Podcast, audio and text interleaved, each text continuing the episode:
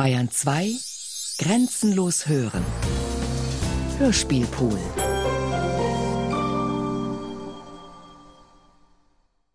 E.T.A. Hoffmann Die Serapionsbrüder Sechster Teil Manuskript und Regie Klaus Bulert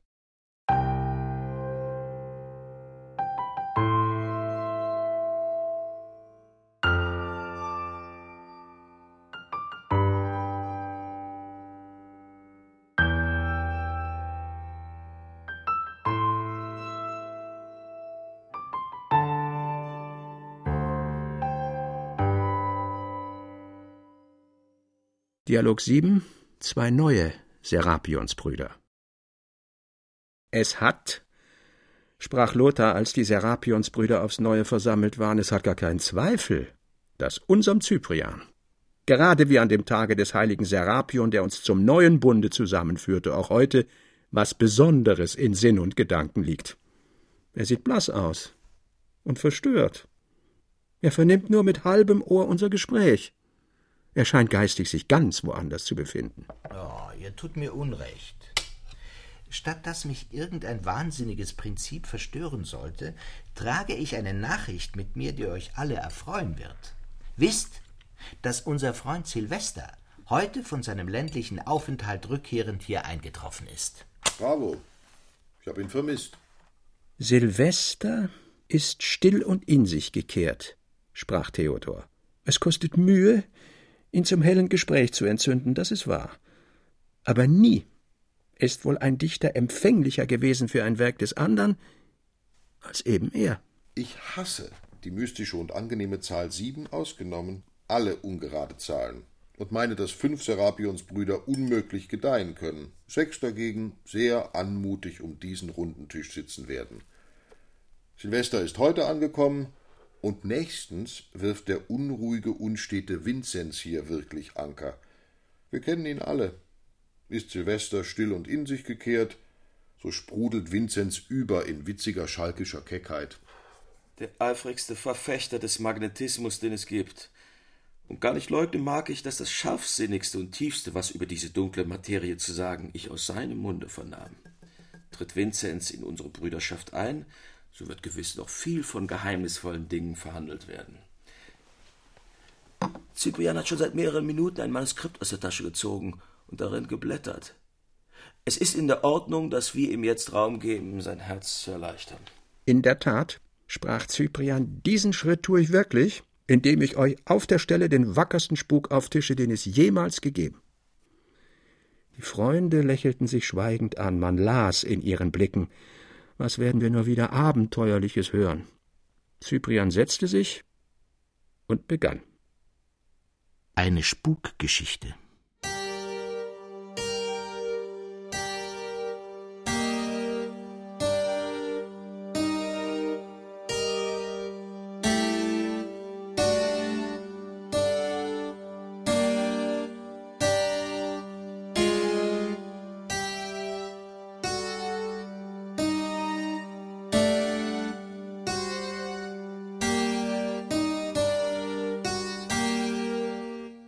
Ihr wisst, dass ich mich vor einiger Zeit, und zwar kurz vor dem letzten Feldzuge, auf dem Gute des Obristen von P. befand.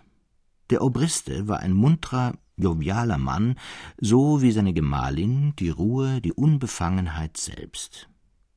Der Sohn befand sich, als ich dorten war, bei der Armee, so dass die Familie außer dem Ehepaar nur noch aus zwei Töchtern, und einer alten Französin bestand, die eine Art von Gouvernante vorzustellen sich mühte, unerachtet die Mädchen schon über die Zeit des Gouvernierens hinausschienen.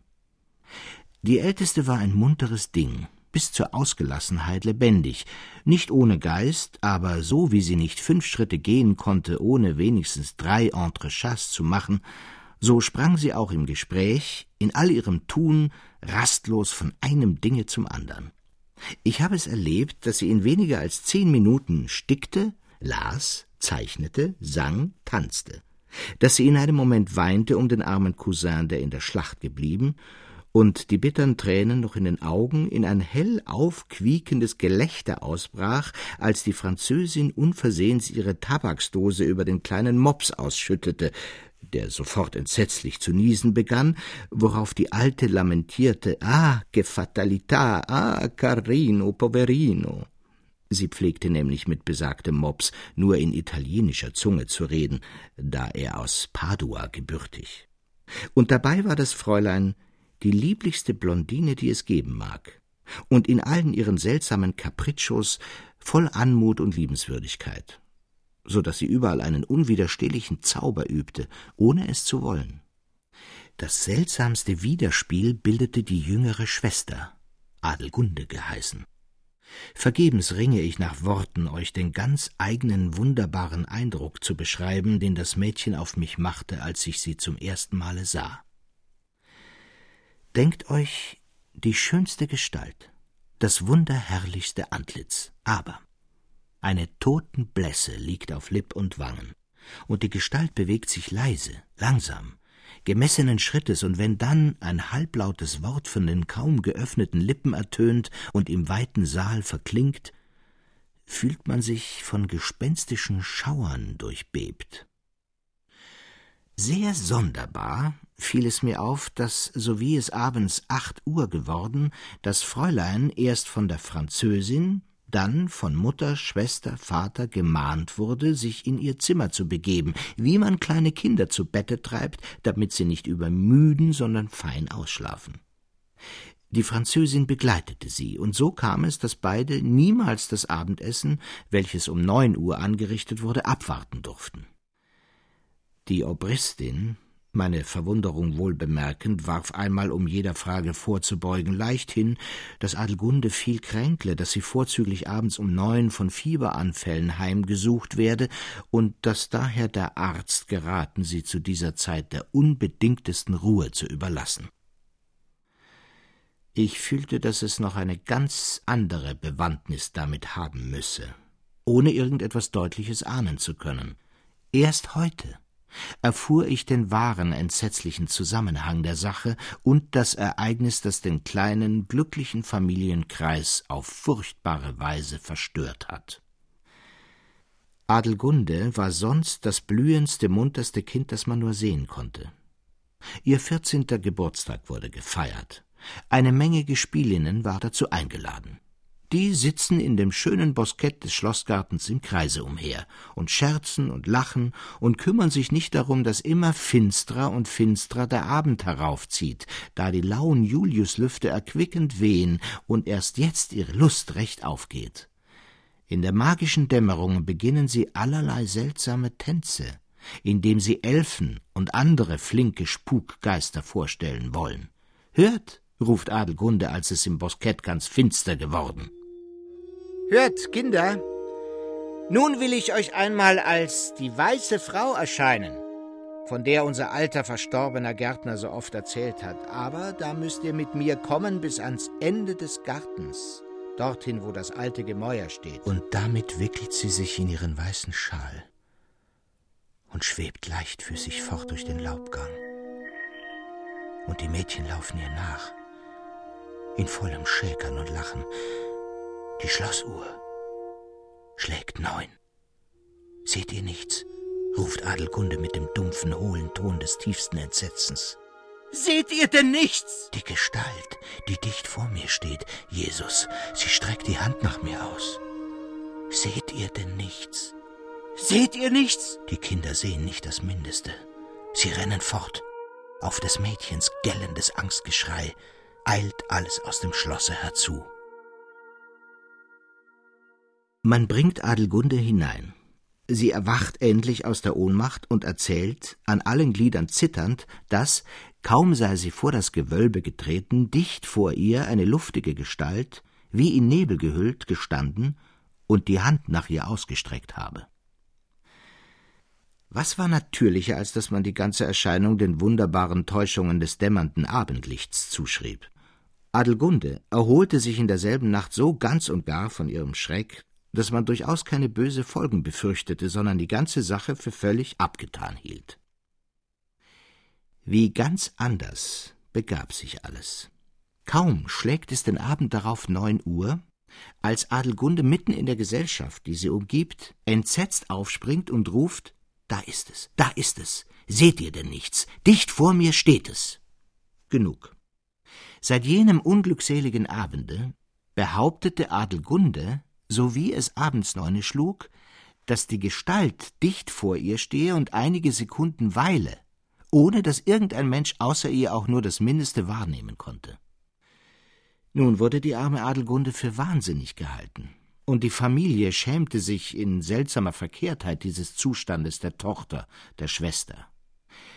Daher jene sonderbare Art, sie zu behandeln, deren ich erst erwähnte.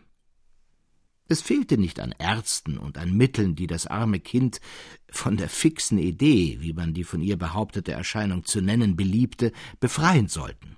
Aber alles blieb vergebens. Endlich machte der Obrist die Bekanntschaft eines berühmten Arztes, der in dem Ruf stand, Wahnsinnige auf eine überaus pfiffige Weise zu heilen.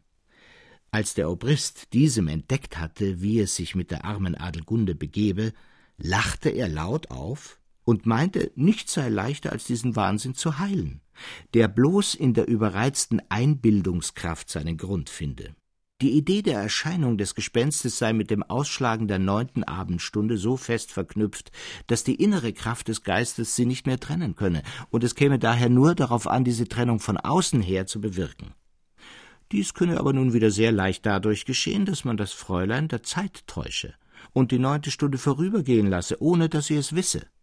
Wäre dann das Gespenst nicht erschienen, so würde sie selbst ihren Wahn einsehen, und physische Erkräftigungsmittel würden dann die Kur glücklich vollenden. Der unselige Rat wurde ausgeführt. In einer Nacht stellte man sämtliche Uhren im Schlosse, ja selbst die Dorfuhr, deren dumpfe Schläge herabsummten, um eine Stunde zurück, so dass Adelgunde, so wie sie am frühen Morgen erwachte, in der Zeit um eine Stunde irren musste. Der Abend kam heran. Die kleine Familie war wie gewöhnlich in einem heiter verzierten Eckzimmer versammelt, kein Fremder zugegen. Die Obristin mühte sich, allerlei Lustiges zu erzählen, der Obrist fing an, wie es seine Art war, wenn er vorzüglich bei Laune, die alte Französin ein wenig aufzuziehen, worin ihm Auguste, das ältere Fräulein, beistand. Man lachte, man war fröhlicher als je. Da schlägt die Wanduhr achte. Es war also die neunte Stunde. Leichenblass sinkt Adelgunde in den Lehnsessel zurück. Das Nähzeug entfällt ihren Händen. Dann erhebt sie sich, alle Schauer des Entsetzens im Antlitz, starrt hin in des Zimmers öden Raum, murmelt dumpf und hohl. Was? Eine Stunde früher? Ha! Seht ihr's? Seht ihr's? Da! Da steht es dicht vor mir. Alle fahren auf, vom Schrecken erfasst. Aber als niemand auch nur das Mindeste gewahrt, ruft der Obrist Adelgunde, fasse dich. Es ist nichts. Es ist ein Hirngespinst, ein Spiel deiner Einbildungskraft, was dich täuscht. Wir sehen nichts, gar nichts. Und müssten wir, ließe sich wirklich dicht vor dir eine Gestalt erschauen, müssten wir sie nicht ebenso gut wahrnehmen als du. Fasse dich, fasse dich, Adelgunde. O oh Gott, o oh Gott, seufzt Adelgunde. Will man mich denn wahnsinnig machen? Seht, da! Es winkt! Da streckt es den weißen Arm lang aus nach mir und wie willenlos, unverwandten starren Blickes greift nun Adelgunde hinter sich, fasst einen kleinen Teller, der zufällig auf dem Tische steht, reicht ihn vor sich hin in die Luft, lässt ihn los, und der Teller, wie von unsichtbarer Hand getragen, schwebt langsam im Kreise der Anwesenden umher und lässt sich dann leise auf den Tisch nieder. Die Obristin, Auguste, lagen in tiefer Ohnmacht, der ein hitziges Nervenfieber folgte.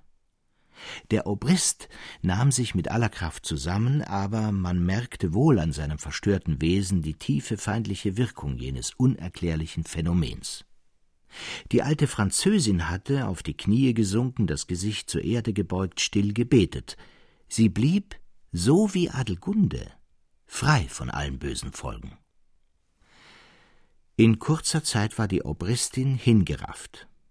Auguste überstand die Krankheit, aber wünschenswerter war gewiss ihr Tod als ihr jetziger Zustand. Sie bildet sich nämlich ein, sie sei jenes unsichtbare körperlose Gespenst Adelgundens, flieht daher alle Menschen oder hütet sich wenigstens, sobald ein anderer zugegen, zu reden, sich zu bewegen. Man öffnet ihr die Türe, man setzt ihr Speisen hin, dann schlüpft sie verstohlen hinein und heraus, ist ebenso heimlich und so weiter.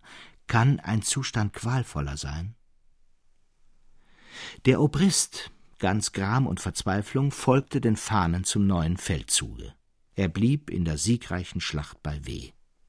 Höchst merkwürdig ist es, dass Adelgunde seit jenem verhängnisvollen Abende von dem Phantom befreit ist. Sie pflegt getreulich die kranke Schwester, und ihr steht die alte Französin bei.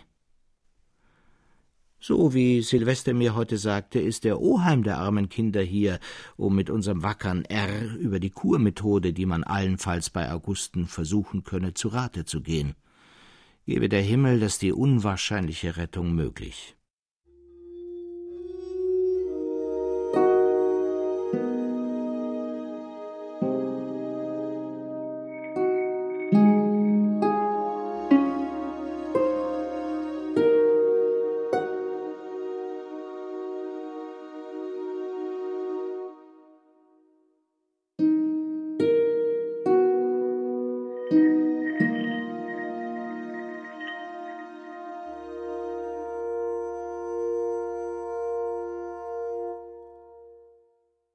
Dialog 8 Das Tolle, der Spuk und der Schauer. Cyprian schwieg, und auch die Freunde blieben still, indem sie gedankenvoll vor sich hinschauten. Endlich brach Lothar los. Das ist ja eine ganz verdammte Spukgeschichte. Lieber Lothar, du weißt, was ich von Spukgeschichten halte, aber Cyprians Erzählung gibt einen ganz anderen Punkt zu bedenken als den der bloßen chimärischen Spukerei. Die Tatsache bleibt stehen, dass sich an jenem Abende in dem Kreise der Familie des Obristen von P. etwas zutrug, worüber drei Personen zu gleicher Zeit in einen solchen verstörten Gemütszustand gerieten, der bei einer den Tod, bei der anderen Wahnsinn herbeiführte. Nun ist aber auch die Geschichte mit dem Teller so ohne alle Staffierung gewöhnlicher Spukgeschichten, selbst die Stunde allem spukischen Herkommen entgegen, und das Ganze so ungesucht, so einfach, dass gerade in der Wahrscheinlichkeit, die das Unwahrscheinlichste dadurch erhält, für mich das Grauenhafte liegt. Doch nehmen wir an, dass Adelgundens Einbildung Vater, Mutter, Schwester mit fortriss, dass der Teller nur innerhalb ihres Gehirns im Kreise umherschwebte, wäre diese Einbildung in einem Moment wie ein elektrischer Schlag drei Personen zum Tode treffend nicht eben der entsetzlichste Spuk, den es geben könnte? Allerdings. Und ich teile das lebhafte Gefühl, dass gerade in der Einfachheit der Geschichte ihre tiefsten Schauer liegen. Ich erinnere mich, dass ich dem tiefsten Grausen kaum widerstehen konnte, dass ich wie ein einfältiges, verschüchtertes Kind nicht allein in meinem Zimmer schlafen mochte, als ich einst von einem alten Musiker las, den ein entsetzlicher Spuk mehrere Zeit hindurch verfolgte und ihn auch beinahe zum hellen Wahnsinn trieb. Nachts spielte nämlich ein unsichtbares Wesen auf seinem Flügel die wunderbarsten Kompositionen mit der Kraft und Fertigkeit des vollendeten Meisters. Er hörte jeden Ton. Er sah, wie die Tasten niedergedrückt wurden, wie die Saiten zitterten, aber nicht den leisesten Schimmer einer Gestalt. Mir hat der verdammte Teller das Innerste aufgeregt. Ottmar hat recht. Hält man sich nur an das Resultat irgendeines Ereignisses, das sich wirklich begeben, so ist dies Resultat der grässlichste Spuk, den es geben kann. Doch jetzt kein Wort mehr von allem gespenstischen Unwesen. Schon längst bemerke ich, dass Ottmann ein Manuskript aus der Busentasche hervorguckt, auf Erlösung hoffend. Mag er es denn erlösen? Nein, nein, sprach Theodor, der Strom, der in krausen Wellen daherbrauste, muss sanft abgeleitet werden. Und dazu ist ein Fragment sehr tauglich, das ich vor langer Zeit, besonders dazu angeregt, aufschrieb. Es kommt viel Mystisches darin vor, an psychischen Wundern und seltsamen Hypothesen ist auch gar kein Mangel, und doch lenkt es hübsch ein ins gewöhnliche Leben.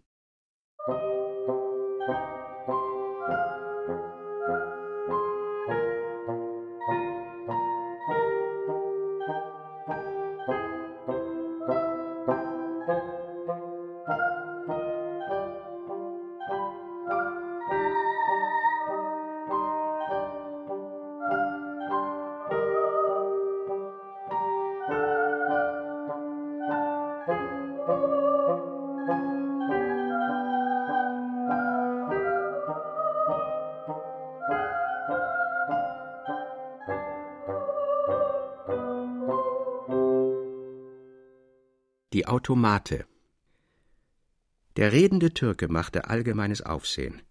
Ja, er brachte die ganze Stadt in Bewegung, denn jung und alt, vornehm und gering strömte vom Morgen bis in die Nacht hinzu, um die Orakelsprüche zu vernehmen, die von den starren Lippen der wunderlichen, lebendig toten Figur den Neugierigen zugeflüstert wurden. In der Mitte eines nicht eben großen, nur mit dem notwendigsten Gerät versehenen Zimmers saß die lebensgroße, wohlgestaltete Figur in reicher, geschmackvoller türkischer Kleidung auf einem niedrigen, wie ein Dreifuß geformten Sessel, den der Künstler auf Verlangen wegrückte, um jede Vermutung der Verbindung mit dem Fußboden zu widerlegen, die linke Hand zwanglos auf das Knie, die rechte dagegen auf einen kleinen freistehenden Tisch gelegt. Hatte man, wie es gewöhnlich war, dem Türken die Frage ins rechte Ohr geflüstert, so drehte er erst die Augen, dann aber den ganzen Kopf nach dem Fragenden hin, und man glaubte an dem Hauch zu fühlen, der aus dem Munde strömte, dass die leise Antwort wirklich aus dem Innern der Figur kam. Jedes Mal, wenn einige Antworten gegeben waren, setzte der Künstler einen Schlüssel in die linke Seite der Figur ein und zog mit vielem Geräusch ein Uhrwerk auf. Hier öffnete er auch auf Verlangen eine Klappe, und man erblickte im Innern der Figur ein künstliches Getriebe von vielen Rädern, die nun wohl auf das Sprechen des Automaten durchaus keinen Einfluss hatten, indessen doch augenscheinlich so viel Platz einnahmen, dass sich in dem übrigen Teil der Figur unmöglich ein Mensch, war er auch kleiner als der berühmte Zwerg Augusts, der aus der Pastete kroch, verbergen konnte. Nächst der Bewegung des Kopfs, die jedes Mal vor der Antwort geschah, pflegte der Türke auch zuweilen den rechten Arm zu erheben und entweder mit dem Finger zu drohen oder mit der ganzen Hand gleichsam die Frage abzuweisen. Man erschöpfte sich in Vermutungen über das Medium der wunderbaren Mitteilung, man untersuchte Wände, Nebenzimmer, Gerät, alles vergebens. Und die Hypothese, dass der Hauch, der aus dem Munde der Figur strömte, leicht durch verborgene Ventile hervorgebracht werden könne und der Künstler selbst als ein trefflicher Bauchredner die Antworten erteile, wurde gleich dadurch vernichtet, dass der Künstler in demselben Augenblick, als der Türke eben eine Antwort erteilte, mit einem der Zuschauer laut und vernehmlich sprach. Hierzu kam, dass der Türke oft Deutsch gefragt, doch in einer fremden Sprache antwortete, die aber eben dem Fragenden ganz geläufig war, und man fand alsdann, dass es kaum möglich war, die Antwort so rund, so in wenigen Worten viel umfassend anders zu geben, als eben in der gewählten Sprache.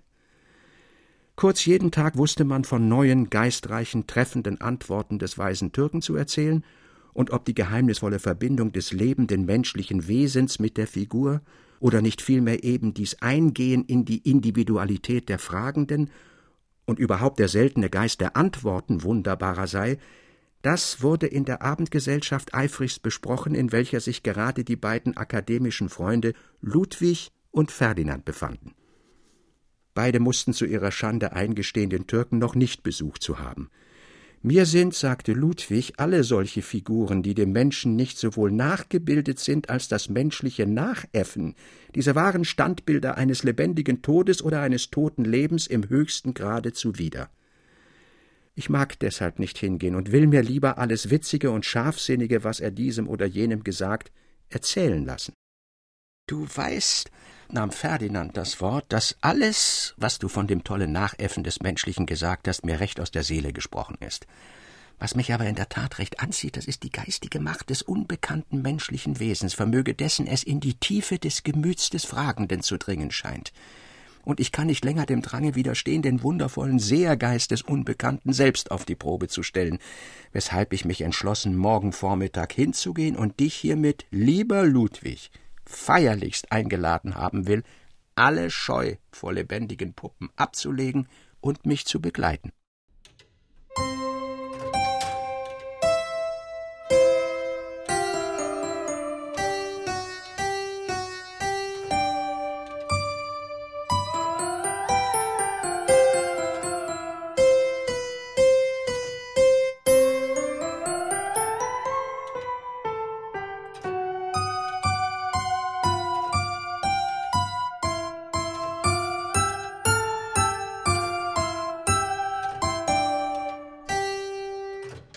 Ludwig und Ferdinand gingen wirklich mit mehreren muntern Jünglingen, die sich deshalb verabredet, hin.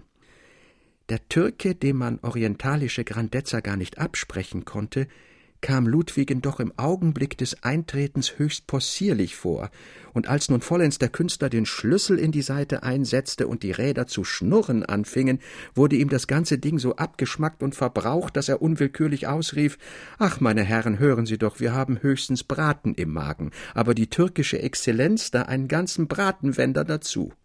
Alle lachten und der Künstler, dem der Scherz nicht zu gefallen schien, ließ sogleich vom weitern Aufziehen des Räderwerks ab. Alle Antworten, die zum Teil durch recht witzige, geistreiche Fragen veranlasst wurden, blieben nichtsbedeutend und schal. Ludwig hatte vorzüglich das Unglück, beinahe niemals von dem Orakel richtig verstanden zu werden und ganz schiefe Antworten zu erhalten. Schon wollte man unbefriedigt das Automat und den sichtlich verstimmten Künstler verlassen, als Ferdinand sprach Nicht wahr, meine Herren, Sie sind alle mit dem weisen Türken nicht sonderlich zufrieden, aber vielleicht lag es an uns selbst, an unseren Fragen, die dem Manne nicht gefielen. Eben, dass er jetzt den Kopf dreht und die Hand aufhebt, die Figur tat dies wirklich, scheint meine Vermutung als wahr zu bestätigen. Ich weiß nicht, wie mir jetzt es in den Sinn kommt, noch eine Frage zu tun, deren Beantwortung ist sie treffend, die Ehre des Automats mit einem Male retten kann. Ferdinand trat zu der Figur hin und flüsterte ihr einige Worte leise ins Ohr. Der Türke erhob den Arm, er wollte nicht antworten. Ferdinand ließ nicht ab, da wandte der Türke den Kopf zu ihm hin. Ludwig bemerkte, dass Ferdinand plötzlich erblaßte, nach einigen Sekunden aber aufs Neue fragte und gleich die Antwort erhielt. Mit erzwungenem Lächeln sagte Ferdinand zur Gesellschaft Meine Herren, ich kann versichern, dass wenigstens für mich der Türke seine Ehre gerettet hat. Damit aber das Orakel ein recht geheimnisvolles Orakel bleibe, so erlassen Sie es mir wohl zu sagen, was ich gefragt und was er geantwortet. So sehr Ferdinand seine innere Bewegung verbergen wollte, so äußerte sie sich doch nur zu deutlich in dem Bemühen, froh und unbefangen zu scheinen. Kaum war Ferdinand mit Ludwig allein, so fing er an Freund, Dir mag ich es nicht verhehlen, dass der Türke in mein Innerstes gegriffen, ja, dass er mein Innerstes verletzt hat, so dass ich den Schmerz wohl nicht verwinden werde, bis mir die Erfüllung des grässlichen Orakelspruchs den Tod bringt. Du musst Merkwürdiges gefragt haben, erwiderte Ludwig. Vielleicht legst du aber selbst in die zweideutige Antwort des Orakels das Bedeutende, und was das Spiel des launenhaften Zufalls in seltsamer Zusammenstellung gerade Eingreifendes, Treffendes hervorbrachte, schreibst du der mystischen Kraft des gewiss ganz unbefangenen Menschen zu, der sich durch den Türken vernehmen lässt. Du widersprichst, nahm Ferdinand das Wort in dem Augenblick dem, was wir sonst einstimmig zu behaupten pflegen, wenn von dem sogenannten Zufall die Rede ist damit du alles wissen, damit du es recht fühlen mögest, wie ich heute in meinem Innersten aufgeregt und erschüttert bin, muss ich dir etwas aus meinem früheren Leben vertrauen, wovon ich bis jetzt schwieg. Es sind schon mehrere Jahre her, als ich von den in Ostpreußen gelegenen Gütern meines Vaters nach B zurückkehrte. In K traf ich mit einigen jungen Kurländern zusammen, die ebenfalls nach B wollten. Wir reisten zusammen in drei mit Postpferden bespannten Wagen. Jeden Tag gab es lustige Partien. Einst waren wir bis zum späten Abend auf dem Karlsberge und in der benachbarten Gegend herumgestreift, und als wir in den Gasthof zurückkehrten, erwartete uns schon der köstliche Punsch, den wir vorher bestellt und den wir uns von der Seeluft durchhaucht wacker schmecken ließen, so dass ohne eigentlich berauscht zu sein, mir doch alle Pulse in den Adern hämmerten und schlugen und das Blut wie ein Feuerstrom durch die Nerven glühte. Ich warf mich, als ich endlich in mein Zimmer zurückkehren durfte, auf das Bett, aber Trotz der Ermüdung war mein Schlaf doch nur mehr ein träumerisches Hinbrüten, in dem ich alles vernahm, was um mich vorging. Es war mir, als würde in dem Nebenzimmer leise gesprochen, und endlich unterschied ich deutlich eine männliche Stimme, welche sagte Nun so schlafe denn wohl und halte dich fertig zur bestimmten Stunde. Eine Tür wurde geöffnet und wieder geschlossen, und nun trat eine tiefe Stille ein, die aber bald durch einige leise Akkorde eines Fortepianos unterbrochen wurde. Du weißt, Ludwig, welch ein Zauber in den Tönen der Musik liegt, wenn sie durch die stille Nacht hallen. So war es auch jetzt, als spräche in jenen Akkorden eine holde Geisterstimme zu mir. Ich gab mich dem wohltätigen Eindruck ganz hin, aber wie wurde mir als die herrliche göttliche Stimme eines Weibes in einer herzergreifenden Melodie die Worte sang Erinnere dich meiner? Muss ich auch sterben? Wie sehr diese Seele dich liebet in Treue. Mio ben ricordati savientio mora, quanto quest'anima fedelta mo.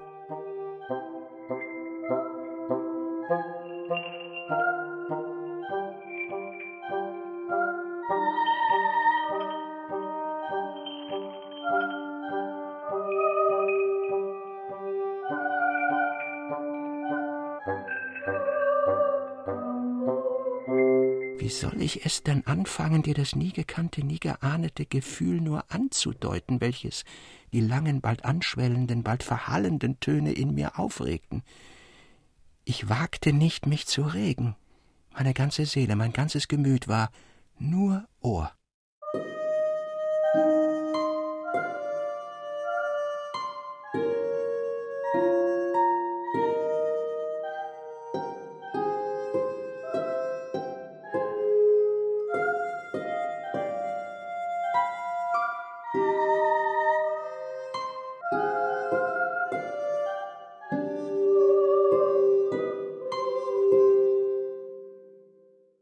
Schlaf mochte mich doch zuletzt übermannt haben, und ich wurde gewahr, dass ich nur im Traume des höchsten Glücks, der höchsten Seligkeit, die für mich auf der Erde zu finden, teilhaftig worden.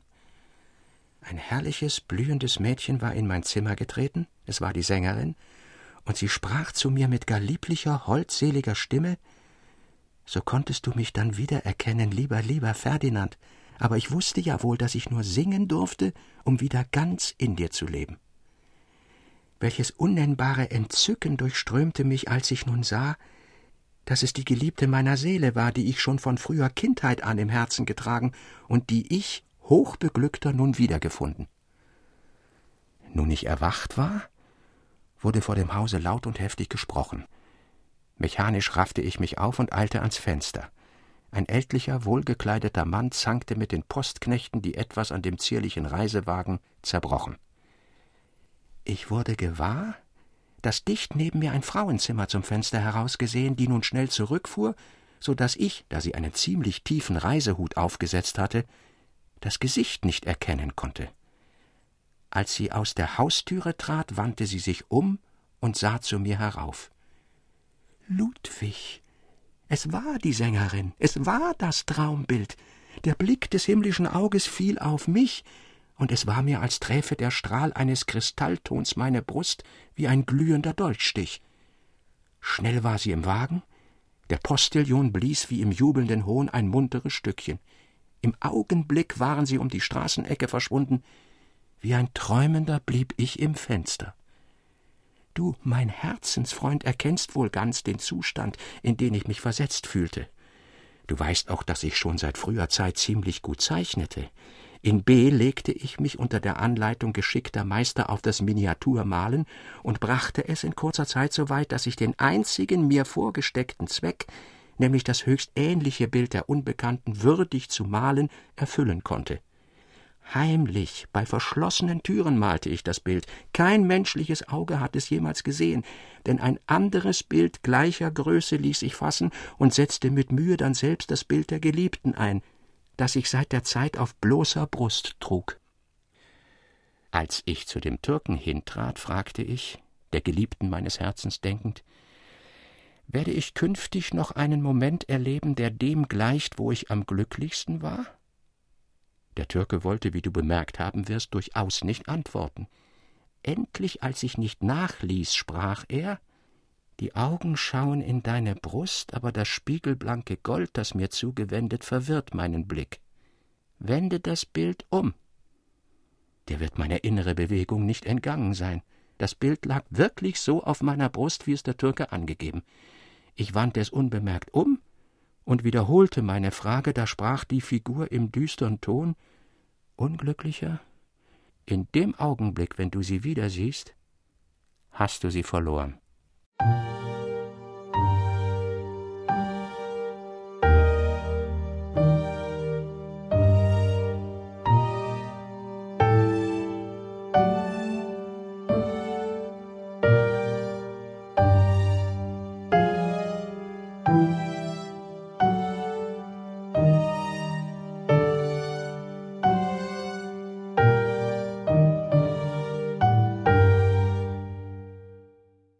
hatte sich das Gerücht von der neuen mysteriösen Antwort, die der weise Türke erteilte, in der Stadt verbreitet, und man erschöpfte sich in Vermutungen, was für eine unglückliche Prophezeiung wohl den vorurteilsfreien Ferdinand so aufgeregt haben könne. Dieselbe Gesellschaft, in welcher Ferdinand angeregt wurde, den wunderbaren Türken zu besuchen, pflegte sich wöchentlich zu versammeln, und auch in der nächsten Zusammenkunft kam wieder der Türke umso mehr an die Reihe. Jemand bemerkte, in den natürlichen Bewegungen des Automats liege etwas ganz besonders Imposantes, wodurch der Eindruck der orakelmäßigen Antworten erhöht werde, und man pries allgemein den fremden Künstler. Da stand ein ältlicher Mann, der in der Regel wenig sprach und sich auch dieses Mal noch gar nicht ins Gespräch gemischt hatte, vom Stuhl auf und fing nach seiner höflichen Weise an Wollen Sie gütigst erlauben? Ich bitte gehorsamst, meine Herren, Sie rühmen mit Recht das seltene Kunstwerk, das nun schon so lange uns anzuziehen weiß. Mit Unrecht nennen Sie aber den ordinären Mann, der es zeigt, den Künstler, da er an allem dem, was in der Tat an dem Werk vortrefflich ist, gar keinen Anteil hat. Selbiges vielmehr von einem in allen Künsten der Art gar tief erfahrenen Mann herrührt, der sich stets und schon seit vielen Jahren in unseren Mauern befindet und den wir alle kennen und höchlich verehren. Man geriet in Erstaunen. Man stürmte mit Fragen auf den Alten ein, der also fortfuhr Ich meine niemanden anders als den Professor X.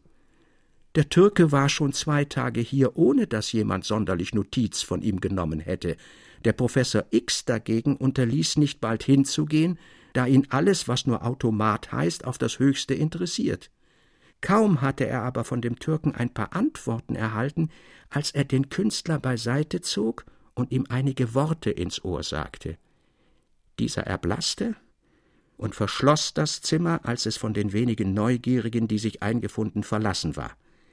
Die Anschlagzettel verschwanden von den Straßenecken, und man hörte nichts mehr von dem weisen Türken, bis nach vierzehn Tagen eine neue Ankündigung erschien und man den Türken mit dem neuen schönen Haupte und die ganze Einrichtung, so wie sie jetzt als ein unauflösliches Rätsel besteht, wiederfand.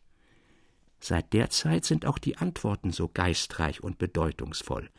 Dass aber dies alles das Werk des Professor X ist, unterliegt gar keinem Zweifel, da der Künstler in der Zwischenzeit, als er sein Automat nicht zeigte, täglich bei ihm war und auch, wie man gewiss weiß, der Professor mehrere Tage hintereinander sich in dem Zimmer des Hotels befand, wo die Figur aufgestellt und noch jetzt steht.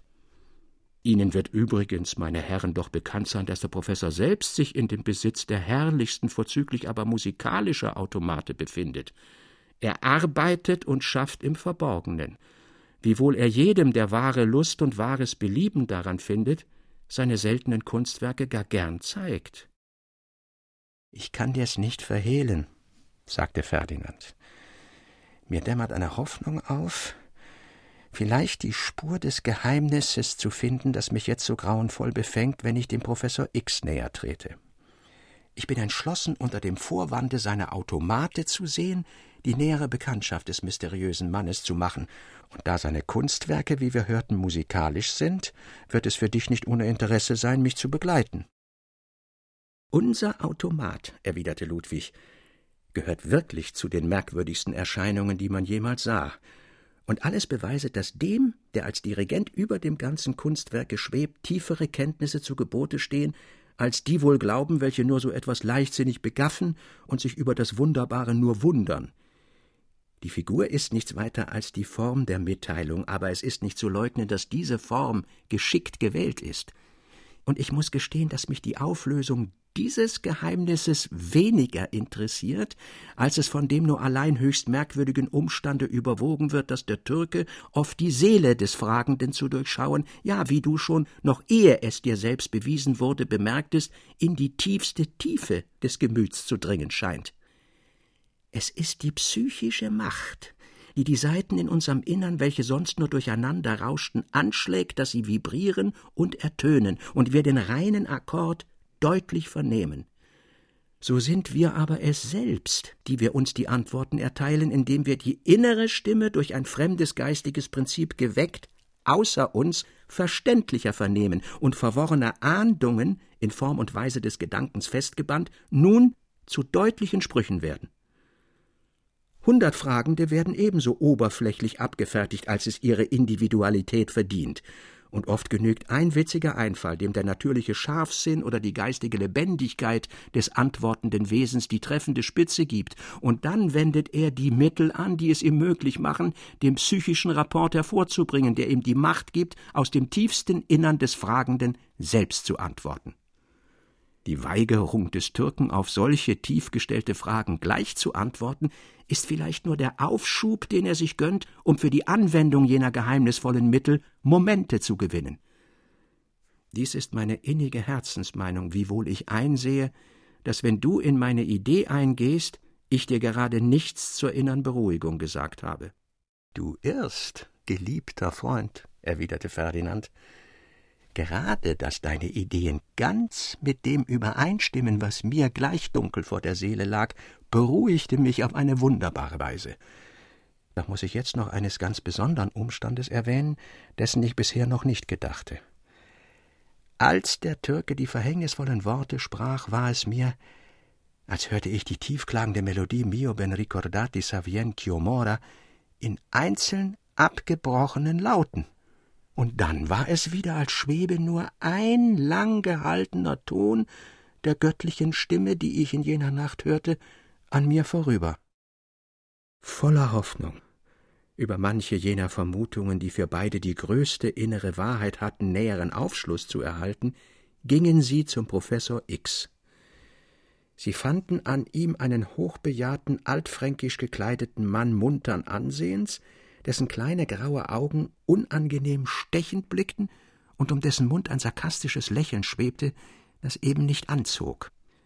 Er holte mit vielem Geräusch die Schlüssel und öffnete den geschmackvoll, ja prächtig verzierten Saal, in welchem die Kunstwerke sich befanden.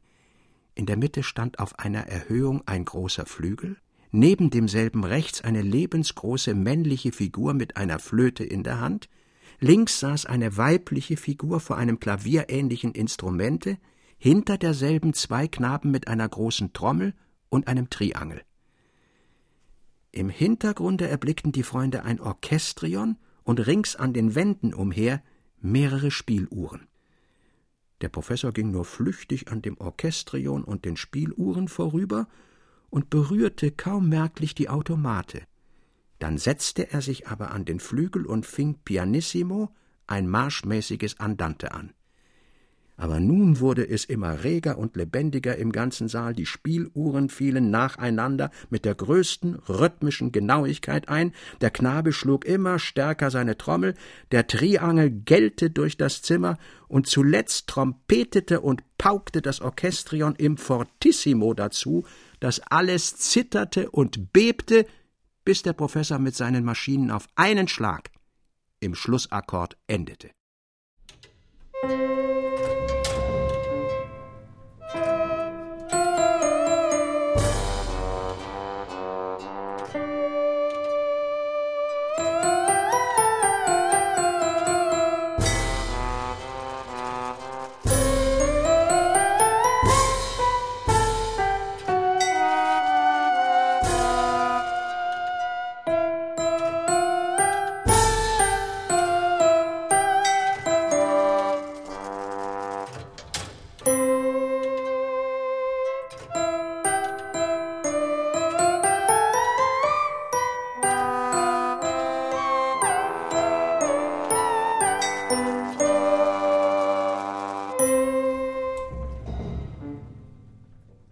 Freunde zollten dem Professor den Beifall, schützten einstimmig ein dringendes Geschäft vor, das ihnen nicht erlaube, länger zu verweilen, und verließen den Mechaniker und seine Maschinen.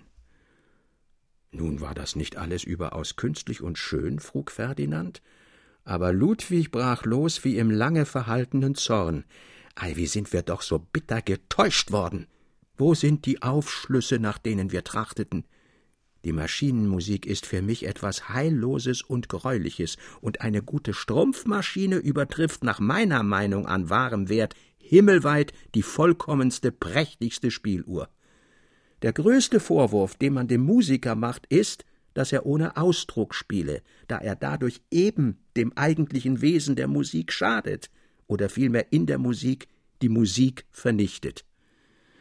Eben darum ist mir gerade die nach mechanischen Begriffen vollkommenste Maschine derart eben die verächtlichste und eine einfache Drehorgel, die im Mechanischen nur das Mechanische bezweckt, immer noch lieber als der Vaucanson'sche Flötenbläser und die Harmonikaspielerin.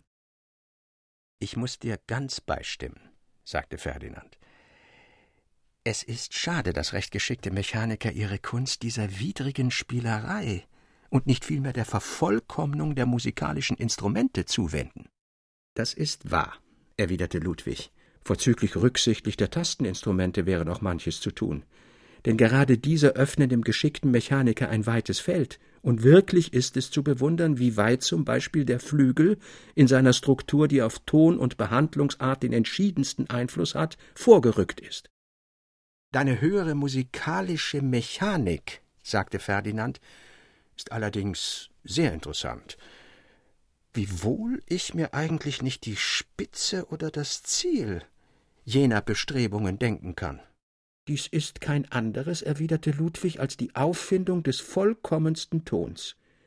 Ich halte aber den musikalischen Ton für desto vollkommener, je näher er den geheimnisvollen Lauten der Natur verwandt ist, die noch nicht ganz von der Erde gewichen denn nichts anders ist jene Luftmusik oder Teufelsstimme auf Ceylon, die eine so tiefe Wirkung auf das menschliche Gemüt äußert, dass selbst die ruhigsten Beobachter sich eines tiefen Entsetzens, eines zerschneidenden Mitleids mit jenen den menschlichen Jammer so entsetzlich nachahmenden Naturtönen nicht erwehren können.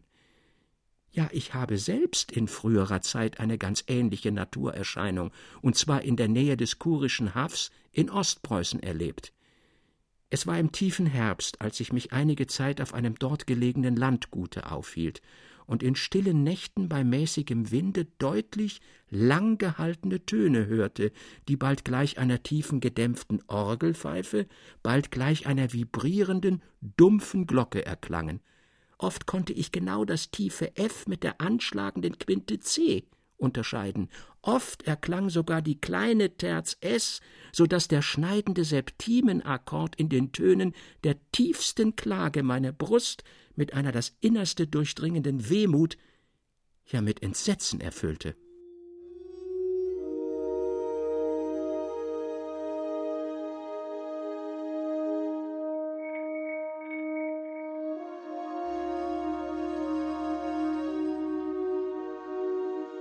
Plötzlich wehte ein seltsamer Klang durch die Luft, der im stärkern Anschwellen dem Ton einer Harmonika ähnlich wurde. Die Freunde blieben von innerm Schauer ergriffen wie an den Boden festgebannt stehen. Da wurde der Ton zur tiefklagenden Melodie einer weiblichen Stimme. Mio ben ricordati, erinnere dich meiner, muss ich auch sterben.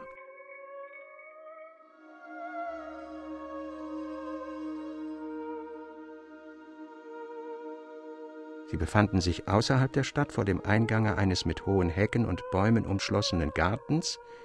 Dicht vor ihnen hatte unbemerkt ein kleines, niedliches Mädchen, im Grase sitzend gespielt, das sprang nun schnell auf. Ach, wie schön singt Schwesterchen wieder. Ich muss ihr nur eine Blume bringen, denn ich weiß schon, wenn sie die bunten Nelken sieht, dann singt sie noch schöner und länger, und hüpfte einen großen Blumenstrauß in der Hand in den Garten, dessen Türe offen stehen blieb, so dass die Freunde hineinschauen konnten. Aber welch ein Erstaunen, ja welch ein inneres Grausen durchdrang sie, als sie den Professor X erblickten, der mitten im Garten unter einer hohen Esche stand. Statt des zurückschreckenden, ironischen Lächelns, mit dem er die Freunde in seinem Hause empfing, ruhte ein tiefer, melancholischer Ernst auf seinem Gesicht, und sein himmelwärts gerichteter Blick schien wie in seliger Verklärung das geahnete Jenseits zu schauen, was hinter den Wolken verborgen und von dem die wunderbaren Klänge Kunde gaben, welche wie ein Hauch des Windes durch die Luft bebten.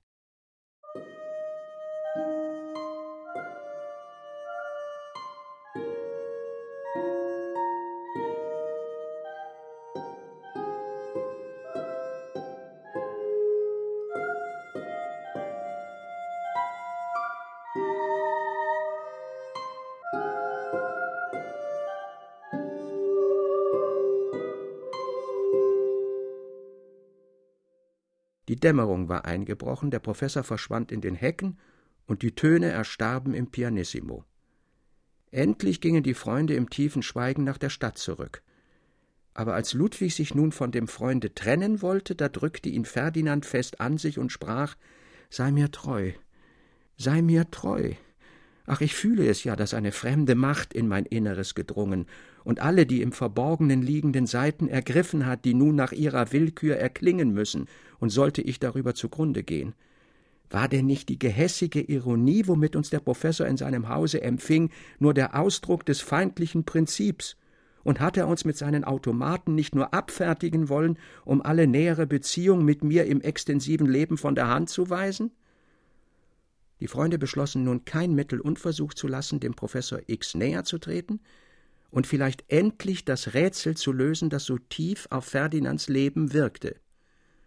Schon am folgenden Morgen sollte ein zweiter Besuch bei dem Professor das Fernere einleiten, ein Brief, den Ferdinand unvermutet von seinem Vater erhielt, rief ihn aber nach B. Er durfte sich nicht den mindesten Aufschub verstatten, und in wenigen Stunden eilte er schon mit Postpferden von dannen, indem er seinem Freunde versicherte, dass ihn nichts abhalten würde, spätestens in vierzehn Tagen wieder in J zu sein. Merkwürdig war es Ludwigen im höchsten Grade, dass er bald nach Ferdinands Abreise von demselben ältlichen Mann, der zuerst von des Professors X Einwirkung auf den Türken gesprochen, nun erfuhr, wie des Professors mechanische Kunstwerke nur aus einer untergeordneten Liebhaberei hervorgegangen und dass tiefes Forschen, tiefes Eindringen in alle Teile der Naturwissenschaft eigentlich der unausgesetzte Zweck alles seines Strebens sei. Vorzüglich rühmte der Mann die Erfindungen des Professors in der Musik, die er aber bis jetzt niemandem mitteile. Sein geheimnisvolles Laboratorium sei ein schöner Garten bei der Stadt, und oft hätten schon vorübergehende seltsame Klänge und Melodien ertönen gehört, als sei der Garten von Feen und Geistern bewohnt. Vierzehn Tage vergingen, aber Ferdinand kehrte nicht wieder. Endlich nach zwei Monaten erhielt Ludwig einen Brief aus B. Lies und erstaune, aber erfahre nur das, was du vielleicht ahntest, nachdem du den Professor, wie ich hoffe, näher getreten. Im Dorfe P werden Pferde gewechselt, ich stehe und schaue recht gedankenlos in die Gegend hinein. Da fährt ein Wagen vorbei und hält vor der nahen offenen Kirche, ein einfach gekleidetes Frauenzimmer steigt aus, ihr folgt ein junger schöner Mann in russischer Jägeruniform mit Orden geschmückt, zwei Männer steigen aus einem zweiten Wagen. Der Posthalter sagt, das ist das fremde Paar, das unser Herr Pastor heut traut. Mechanisch gehe ich in die Kirche und trete ein, als der Geistliche gerade mit dem Segen die Zeremonie endigt. Ich schaue hin, die Braut ist die Sängerin, sie erblickt mich, sie erblasst, sie singt, der hinter ihr stehende Mann fängt sie auf in seine Arme, es ist der Professor X. Was weiter vorgegangen, weiß ich nicht mehr, auch nicht, wie ich hierher gekommen, du wirst es wohl vom Professor X erfahren. Jetzt ist eine nie gefühlte Ruhe und Heiterkeit in meine Seele gekommen. Der verhängnisvolle Spruch des Türken war eine verdammte Lüge, erzeugt vom blinden Hintappen mit ungeschickten Fühlhörnern. Habe ich sie denn verloren? Ist sie nicht im innern glühenden Leben ewig mein? Du wirst lange nicht von mir hören, denn ich gehe nach K, vielleicht auch in den tiefen Norden nach P. Ludwig ersah aus seines Freundes Worten nur zu deutlich seinen zerrütteten Seelenzustand. Und umso rätselhafter wurde ihm das Ganze, als er erfuhr, dass der Professor X durchaus die Stadt nicht verlassen habe. Der verhängnisvolle Spruch des Türken ist erfüllt. Und vielleicht gerade durch diese Erfüllung der vernichtende Stoß abgewendet, der meinem Freunde drohte.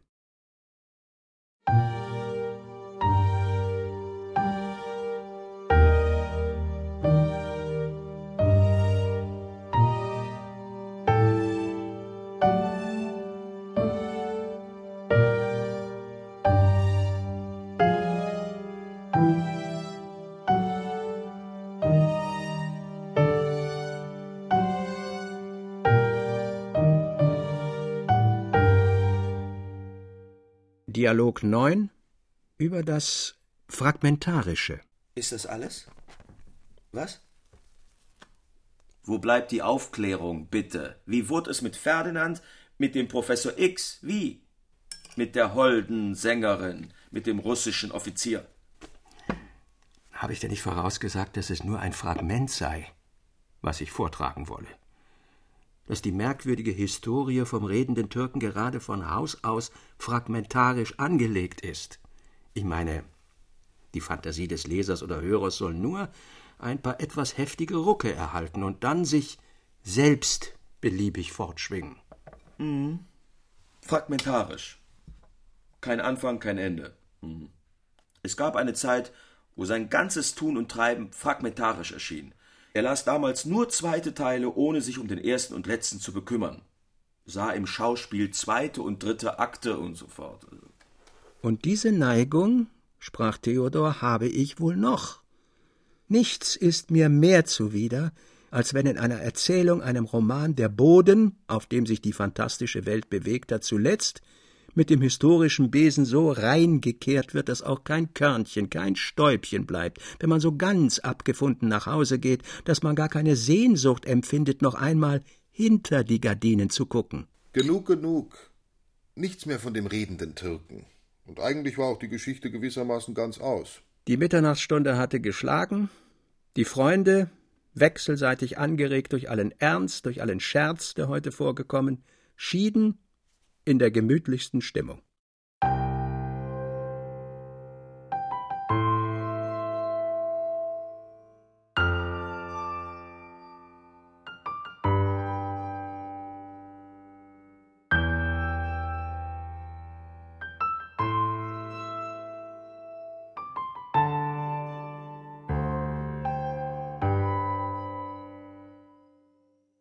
E.T.A. Hoffmann Die Serapionsbrüder Sechster Teil mit Manfred Zapatka, Felix von Manteuffel, Bernhard Schütz und Stefan Wilkening. Ton und Technik Andreas Meinitzberger. Regieassistenz Katrin Martin. Manuskript, Musik und Regie Klaus Bulert. Produktion Bayerischer Rundfunk 2006. Redaktion Herbert Kapfer